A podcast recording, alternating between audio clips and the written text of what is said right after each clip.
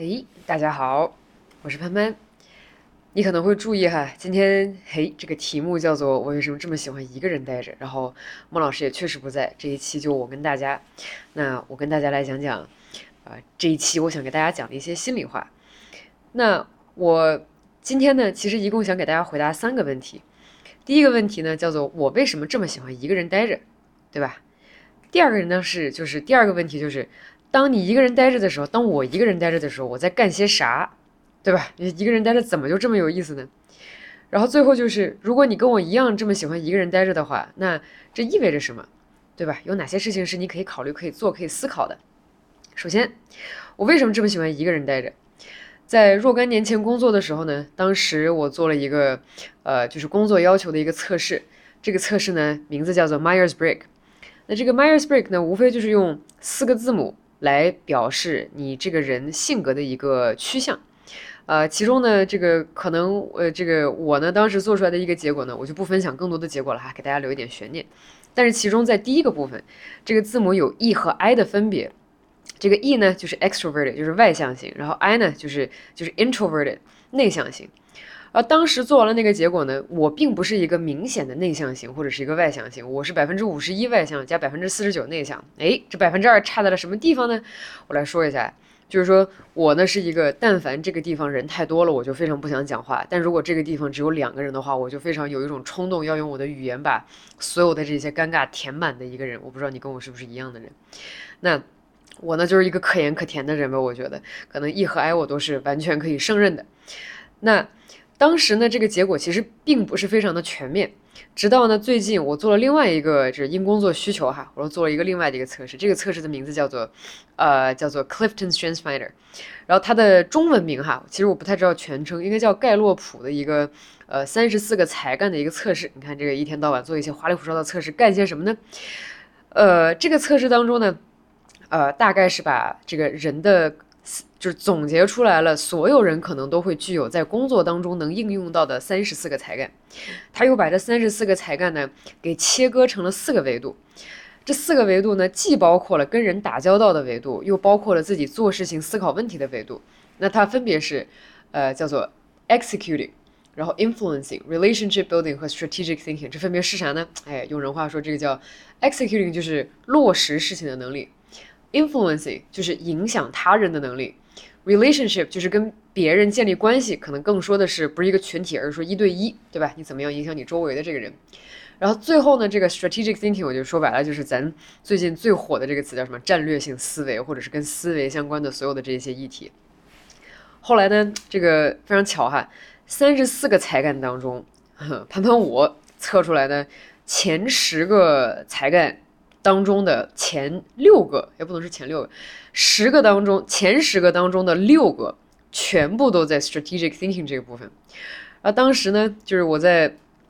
呃上个星期我在公司呢，我就找了一下一个一个能够解读这个 strength finder report 的一个老师，然后我就问他，我说这个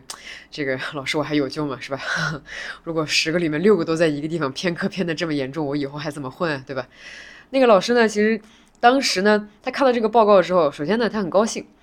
因为呢，我刚好跟他的这个型号哈，就我们俩是同款不同型，呃，我们都是偏重思维的人，也就是说，这在这十个当中，就是确实我们可能呃多数都在思维这个地方，无论是说呃我们获取信息的能力，我们处理信息的能力，还是最后我们 process 就是我们出就是输出这个信息的这个能力，我们可能都占到了。那这，他说可能会意味着呢，这一个人呢，可能平时他会把更多的时间和精力本身就放在了思考这件事上面。就很多人就觉得，哇，思考思考能占多长时间，对不对？你一天到晚有那么多事情要值得思考啊。那个老师说他是这样的，就。如果如果这个人呢，真的非常的外向型，或者是以人为主导在做事情的话，那他可能就会在呃更多的这个强项就站到了 influencing 或者是这个 relationship 这个地方。那如果这个人更实践主义呢，更上手的话，他可能就会更多的在这个呃 executing 这个部分，就是落实。但是呢，唯独是说，当如果你看待世界、整理身边这个整合世界信息的方式都是思考的话，那你认知世界的这个方式，可能就更多的是全部都在脑子里发生，而不是说我要去到一个什么地方，我要做一个什么事情，可能更多的全都是在你的脑子里发生。好，这一下就解读了我很多的问题。他说，你呢，很可能。每天要单独的去留下时间来思考问题，因为你觉得脑子里面可能一大堆事情就是不能出来。你可能非常喜欢信息的大量输入以及信息的大量输出，因为你觉得所有的这一切经过了你脑子这么一波猛如虎的处理之后呢，你就会有一种透彻和清爽的感觉。我想说，哇，这描述的这不就是我吗？这就是我本人。所以呢，我跟老师的这一番谈话呢，终于能够解释明白，就我除了内向和外向不明朗之外的话呢，我为什么真的这么喜欢一个人待着，就是因为我需要给我自己留时间，让我去处理所有的我。当天或者是我近期获得的这些信息，而且我一直说实在话，不停的在找合适的工具也好，还是 App 也好，来帮我去更高效的整合我周围信息这个东西。你看，全部都是在个人的这个小习惯当中哈。我平时我手机上一个游戏都没有，我真的是一个游戏都没有。然后所有的这些我平时会下载的这些东西，可能基本上也没有什么 social media。然后因为之前的播客当中大家也知道，我的 social media 全部都是不开 notification 的，我就完全不看的。然后再来就是。这个可能唯一的一个我会主动下的就是我的 productivity tool，就是我来管理所有信息的这些东西。哇，这么一说，我真的发现被这个老师看透了呀！怎么办？好，那到这儿呢？你看，咱前几分钟已经基本上解密了我为什么这么喜欢一个人待着。那大家如果也对自己到底是一个什么样类型，尤其是在工作上哈，或者是自己具备什么样强项和才干的话，我我觉得完全可以去试一下这个盖洛普的这个 Strength Finder，呃。可以非常迅速的让大家起码知道，在自己认知范围之内，你工作的状态是一个什么样子的。那我很喜欢想事情，但是这个老师其实当时在跟我讲的时候，他也给我指出了一个问题啊。他说，像思维主导的这一型人呢，他可能平时想问题真的非常的多，而且非常的占时间。他可能从早到晚就是一直不停的在获取信息，然后在想事情。但是你以为？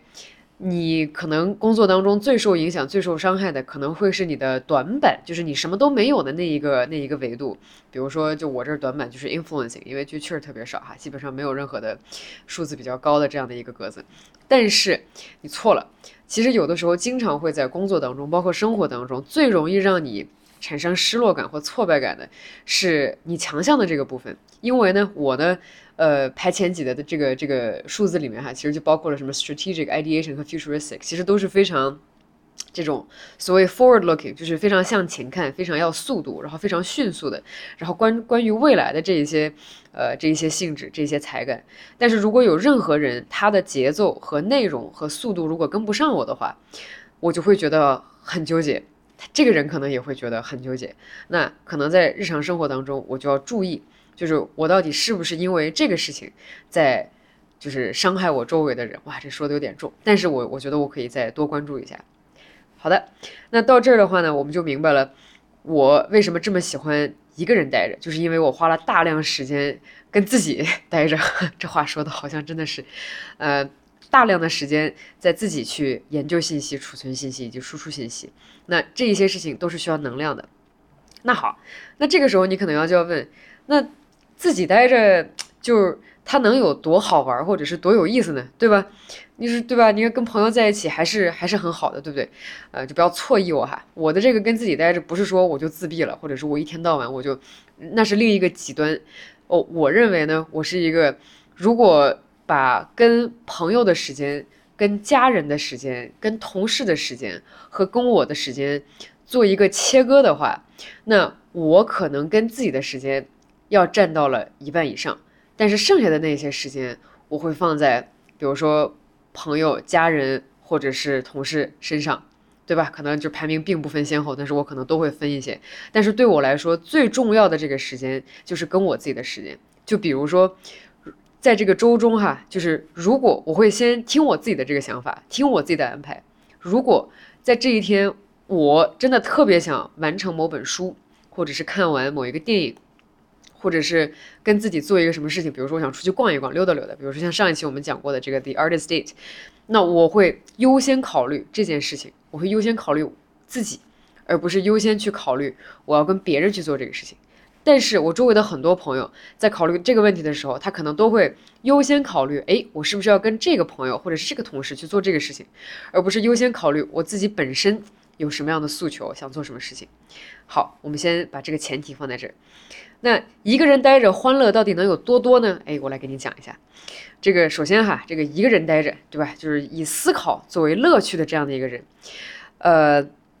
我呢。在我看来，哈，我思考平时我在想事情的时候，我一般都在想些什么事情。那首先，人呢其实有两个部分，呃，在思考的时候，他其实是为了去应和这两个部分。其中，思考的话，无非就是你的世界就会分成了一个理性思维的世界和一个感性思维的世界。那我呢，个人认为，哈，我我们再从一个正态分布的角度去看这个事情。那有的人可能就会非常喜欢只有理性思维。举个例子。比如说编程的很多工程师，对吧？这不是不是不是有意把这个群体拿出来，我只是举个例子哈，大家不要错意我。呃，比如说工程师呢，他可能平时在编程的时候，在他的眼中看来，具有理性思维的、具有数字美的、具有精确性的这些东西，就纯理性思维的这些东西，那是能够让他是能够填满他世界当中的一切的。那。像像这样人的话，就是举几个极端的例子，比如说 Alan Turing，对吧？图灵机的创作者。那像像这种老师这样的这种思维模式的人，在他看来的话，理性世界如果足够丰盈充实，那他就很开心，对吧？那就没有问题，就填满了。那么另外一种情况叫感性世界，他的他的感性思维模式，感性思维非常充沛、非常发达的人呢，他可能。可他可能是艺术家，比如说他可以画画，他可以做音乐，对吧？因为这个世界当中，在他眼中有一百万种 interpret 这种输出的方式，然后他呢会用一种极其富有感情、富有温度、有意思的，但并不一定符合这种理性模式的思维方式，然后来去解读一切，对吧？这是另外一个极端。然而在这两个极端之间的大部分的我们，其实理性世界、理性思维和感性思维其实都是有的。那平时呢？我觉得我们可能更多的是要找到一个我们理性思维和感性思维的一个配比。就好比说，有的朋友，对吧？他可能不一定是个工程师，但是他呢就非常喜欢这种理性思维居多的事情。就比如说，很多我的朋友，他在咨询公司呀，或者是他在金融行业，或者是等等等等，或者是在保险行业，或者是这一天一天到晚经常跟数字打交道，或者是框架打交道的人，那他可能确实是一个。理性思维居高的人，那在他的生活当中，可能感性思维的这个部分，他需要的不是很多，对吧？他可能会需要一些，说不定个别的这个朋友们，他可能会就是找一些找一些内容来去填充这个感性思维这个部分。那再来，有一些这个朋友们呢，他平时可能感性思维这个部分需求就更多，就比如说这个周围可能有一些做电影的朋友们、制片人啊，或者是我举个例子哈，不一定对。然后呢，或者是。建筑师啊，或者是等等等等，那这一些的话，不能绝对的，就是说他的这个理性思维就很高，可能他的感性思维稍高一些。那他对这种抽象事物，或者是他对美的这种这种感知能力就更强，所以说他对感性方面的这个内容需求就更大，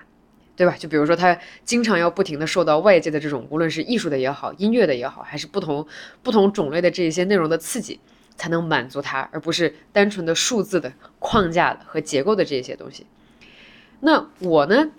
呃，经历了这样一个过程，在大学毕业之后呢，我大学首先学的是经济和国际关系啊，就是一个相对来说比较比较理性的这样的一个思维。我发现，就可能大学呢，就特别就在学校期间，非常非常非常一直以来哈，都很注重去培养我的这种理性思维。就是说，无论什么都什么也好，无论是这个数字也好，还是文字也好的话，我们都我们都重这个，一定要有一个 critical thinking，一定要有思辨的能力，然后整理信息的能力，然后一定要有能够把所有事情说的头头是道的能力，然后分析问题的能力，对吧？当时呢，我可能忽略了一点点，就是我的这个感性思维这一侧，可能当时呢，因为学业压力有点过大，再加上之后呢，工作压力有点过大 的这个缘故。导致呢，一直可能就没有被完全释放出来。那相信这个问题呢，在我周边的这个人其实也经常会，呃，就跟我讲，只是说这这句话呢，被不同形式的被 phrase 出来。那有的人确实因为工作忙，然后有的人可能就是这个一天到晚下班之后这九九六是吧，也没有那么多时间，或者是有一些同事做的这个工作不允许他，呃，在生活当中去填充一些别的那个呃别的内容。大家一天就是不停的都是在呃反复的去锻炼你的理性思维。那么，那么问题就来了，如果当一个一个人的正常情况哈，可能是呃，咱就说大多数人，咱不讨论两个极端，可能是理性和感性都需要具备的这种情况。那如果长时间呢，我们一直不停的在只锻炼理性的这一块肌肉，有几种可能性。第一种呢，就是你确实让理性这个占的占比就占大了，然后感性就占小了，就不需要感性这一部分了也行。但是呢，还有另外一种可能，就是你一直很渴望，你也很想要感性思维的这个部分，但只是说因为理性思维的这个部分一直不停的在占据着你大脑的这个内存，导致。你最后想用感性的方式去做点事情的时候，时间不够了，内存你也不够了，最后做不到这样的事情了。那这个时候怎么办呢？对吧？呃，这个这个时候我们的问题又来，就是一个人待着真的有那么有意思吗？其实有，为啥呢？我觉得作为一个现代人呢，真的是很难，时间根本就不够用。所以呢，我发现，在日常工作当中，当我已经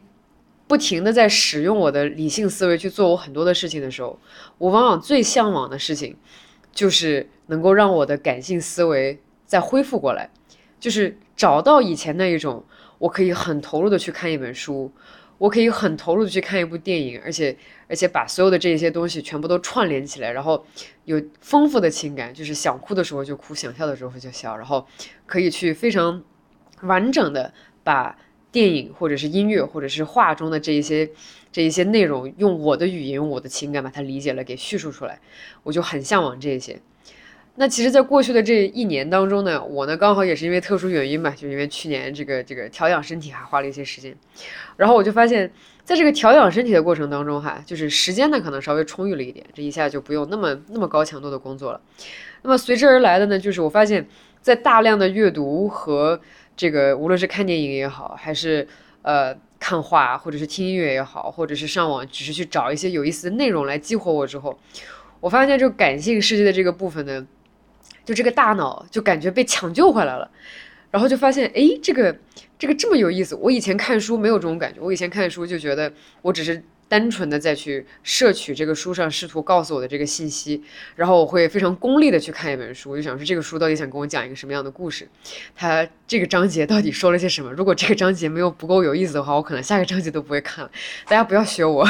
太功利的看书。但是当我充分的激活了我的这个感性思维的这个部分之后，我发现我看书看任何作品的方式跟以前大有不同。我呢，首先是可以理解。呃，更好的理解这个作者试图在字里行间传达的这些呃情感，包括有的时候我可能会看一下这个作者本身他在写这个书的时候，可能是一个什么样的时候，他处在一个什么样的境况，然后最后导致他致使他写了这样的文字，然后给我们传递这样的一个信息。所以，我周围的很多原来的信息，因为感性思维被赋予了很多新的生命，这一点让我非常的欣慰，因为我从来都不觉得，就我本来以为我可能已经不具备这个东西了，但是。没有想到我竟然可以，就是通过这种休假的方式，把我的这个感性思维再会抢救回来。好的，那么一个人待着呢，欢乐多多在哪儿？其实这个有的时候呢，呃，大家可能确实时间非常非常的忙，呃，在每天都要操劳在工作和生活的这个这种形式当中，能给自己腾一点时间出来。真的是蛮奢侈的一件事情啊，确实哈，这我有体会。但是呢，我又觉得，在现代人接下来要演进的这样的一个方向来讲，就是我们接下来的时间只可能会越来越紧凑，因为你生活当中无论是人也好，还是科技也好，需要占你的时间其实越来越多。那这个时候，可能作为一个人来说，你就更需要去呃认真的去回顾一下，或者是反思一下。看一下我到底要给我自己腾多少时间出来？我是不是应该先思考一下，我要不要做这个事情，以及我要花多长时间去做这个事情，以及这个事情值不值得我做？这个这个事情做完了之后，对我自己成为一个更完整的人有没有起到一些作用？因为呢，就是说一句简单的，就是我们每一个人。就是生下来做这么多事情，对不对？就是为什么要做这么多事情呢？为什么要当这么鸡娃？就是要要考这个成绩，做上这个学做，其实不是为了去，也许哈，也许不是为了，这是我自己的一点五毛钱的一点分析，可能并不一定是我们要赚多少钱，或者是我们要做多少的事情，而更可能的原因，也许是我们希望通过这些事情，无限的逼近我们真实想做的我们那个自己。那在做自己的这个过程当中，当然是要做一些实验的，因为没有任何人一生出来就突然知道了我要做什么。然而现在这个社会呢，又比原始的这个社会，又比几百年前这个社会复杂了很多。我们有太多的选项可以去选，我们有太多的信息要去考量。但是当有太多的选项的时候，我们不可能每一个都尝试。有太多信息的时候，我们也不可能每一本书都读到，或者是每一条信息我们都去，我们都能够都能够扫一眼，或者是有所有所有所阅读，对吧？那尤其是在这样信息爆炸的情况下，那我们自己怎么样去优先处理？我们到底该做什么？到底该看什么样的书？然后到底有什么样的反思？到底该做一个什么样的人？似乎就变得就这个这个过程就变得更加的重要。我们到底怎么样去 filter，呃，为自己好的这些信息？然后以及我。是因为什么原因才想去关注、想去看这些信息的？这个首先哈，其实我特别喜欢一个人待着。大家不要以为就是我跟孟老师一一天到晚天天厮混在一起啊，其实不是这个样子。呃，我们其实日常工作呢都非常的忙，呃，然后呢，这个自己呢能节约出来一些事。首先，我们两个不会互相占据个人的独处的时间，我认为这个非常重要。就是他有他的时间，然后我也有我的时间。那么。我们各自的这一个时间，其实就是为了我们自己能够成长，就是留出的一个时间空档，对吧？那这个时间当中呢，我一般会，呃，真的是看我的心情，而且我。最近哈，也是最近一段时间，就是去年其实坚持了一段时间，但是可能没有坚持下去。最近这一段时间就开始，呃，为自己做一件事情，就是每天可能会有一段时间专门就是来个十分钟什么的做一下 meditation，那做一些冥想。那这些呢，就是现在冥想的资源这么多哈，大家就我我就不安利任何东西了。但是我觉得这是一个给自己，呃，一个高质量的一个。呃，思考的时间，然后以及跟自己 check 一下的时间，应该不是说思考的时间，就是说能够清空自己，然后能够让自己就是归位的这样的一个时间，非常的重要。大家也可以尝试一下，是不是可以试着去一个人待着？就有的人确实是干不来这个事情，因为有的人就是群居动物，这个没有办法。大家按照自己的喜好吧，看一看是不是可以整理一点时间出来，然后跟自己待着。好，那我呢，刚刚讲了，就是我是因为对感性，就是需要满足感性思维和理性思维的这样的一个需求。然后再加上本身最给我 energy 的事情，其实就是思考或者是跟自己待着本身，所以呢，我在这件事情当中发现了无限的乐趣。那如果听这期播客的你跟我一样的话呢，或者说如果你已经听到这儿了的话，那你可能会发现，呃，就是如果你呢，要么就是觉得，嗯，这个跟自己一个人待着确实是一件非常奇怪的事情，可能确实没有做过，没有关系。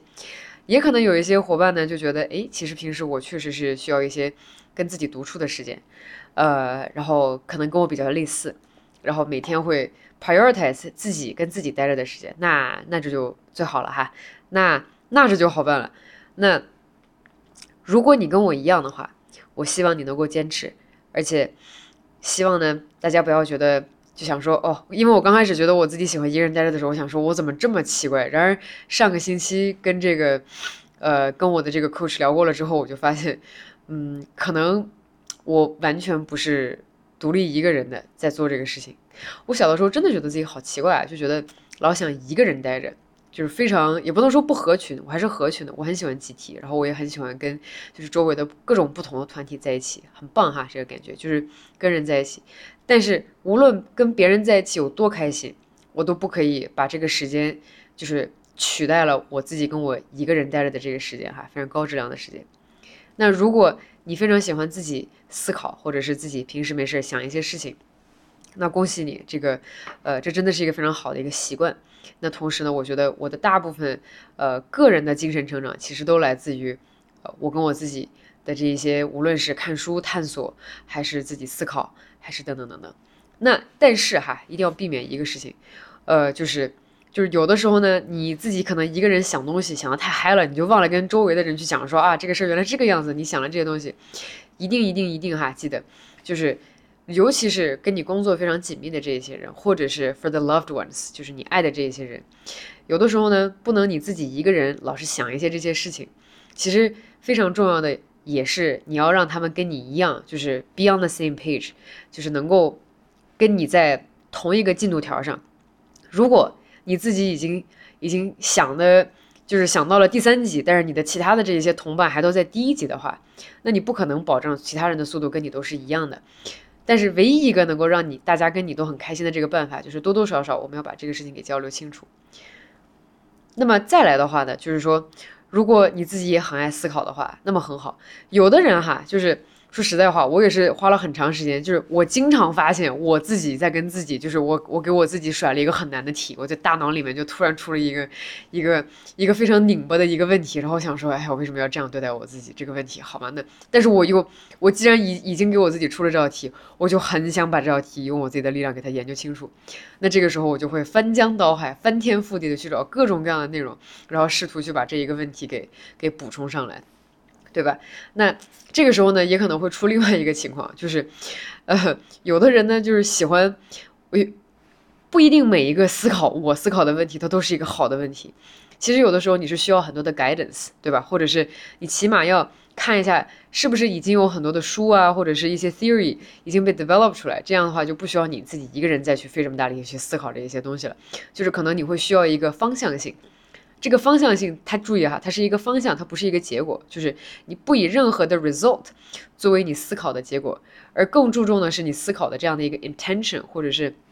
你思考的这个这个 direction，对吧？当你有了一个很好的一个，就是我认为这个 process 大概长成什么样子的时候，这个 intention 是什么的时候，我的我的意向大概是什么，这个时候再思考的话，可能会省力气很多。呃，因为呢，就是你的就你的这个思维就不会飞得到处都是乱七八糟。因为我之前呢，就是我的优点加上缺点，就很多人都投诉过这个事情，就是我是一个非常天马行空的人。那我恨不得一天有一百个不同的主意，就是 at any given time，我脑子里面都有一堆主意，我想把它给倒出来。那这样的情况下，就容易导致头疼，或者是你。如果没有及时的去把这些问题进行一个梳理，或者是拎起来的话，那他可能就会乱七八糟的东西塞在你脑子里面待了很长时间。那可能更好的一个方式就是，我们能够就是把脑袋当中的东西，然后用一个。很协同的方式，然后这样一层一层一层，或者是一级一级台阶这样的思考下来，而不是，而不是要么就是天马行空、天花乱坠的这样思考，或者是就是一大坨东西，然后根本也理不清一个层次，这样的话一点好处都没有。所以说，可能要理清一下自己的这个思考的这个 intention，然后以及方向性是什么，而不是结果。好，那这个最后呢？这个因为今天毕竟一个人录哈，这也是第一次我一个人录，跟大家讲这么多心里话。其实就是，呃，世界青年在中国这个播客呢，最开始也是呃一个脑洞，大家也听了十几期。那在这十几期当中呢，你可能也听到了，其实内容呢最开始我们采访了一些嘉宾，后来呢，我跟莫老师也进行了很多对话，然后这些对话呢都是我们时下在思考的一些议题，这都是我们最真诚的、最近期的，然后也最我我们认为就是时下我们最在意的一些。呃，一些一些议题，然后我们来拿来跟大家一起讨论，呃，然后呢，也非常感谢大家一直以来的陪伴。这个名字呀，可能确实起的当时利益有点小了，我不应该叫“世界青年在中国”的，但是现在已经有点后悔。但是呢，这个 RSS link 已经注册了，我想说那就算了吧。接下来的话呢，呃，希望大家可以留意一下，我们的所有内容其实都会针对着一句话，就叫做在探索世界的同时探索自己。所以，呃，我们大致会把内容。呃，放成这两个部分。但是，如果我们碰到了任何非常好的宝藏的嘉宾，希望跟大家分享的话，我们是一定会把这些嘉宾，呃，这个的内容给拿过来，把他请过来，然后跟大家好好的聊一聊。所以，也希望大家能够继续陪伴。呃，然后呢，就是在做这个播客的过程当中呢，我也发现，呃，我从来没有这么开心的去思考或者是做一些事情。有的时候呢，可能你脑子里面很多东西。最后只有说出来了，他才算理清了。所以也感谢大家给了我这样一个机会，能够是吧？就是把脑子里的这些七七八八的想法全部都倒了出来，然后全部都梳理开来，然后跟大家分享。然后这是一件非常开心的事情。那么如果接下来大家有任何的好的想法，或者是一些好的建议的话，或者是好的嘉宾觉得值得提名的话，也都欢迎呃大家留言给我们，或者是给我们写任何的 comments。至于说听友群这个事情，非常好。呃，实在是因为我跟莫老师平时工作都比较忙，呃，目前呢跟大家互动的形式可能还仅限于，呃，要么就是在播客的留言当中，一般互动的比较多，要么呢就是微博，大家大家也知道我的微博已经自二零一六年 用了大概没几天之后一直没有用，直到最近一段时间又重新开始用，也基本上都是在搞播客的这些话题。那反正如果大家想找到我们，我们是肯定都在的，因为我我也会经常看一下。但是如果你让我去花很多精力再去运营一个群的话，可能真的没有。呃，但是希望以后可能会有吧，也是一些心里话。呃，anyways，总之在做这个播客的过程当中呢，我感觉我成长了非常多。呃，然后也希望听这个播客的你，呃，也许你听出来了我们所有的这些用心和我们这些主题的一个一个进步。那如果你有任何建议的话，反正就哎，总而言之我就不啰嗦了，就给我们留言吧，就这样。好，那么今天呢，我们就录到这儿，感谢大家的收听，我们下期再见。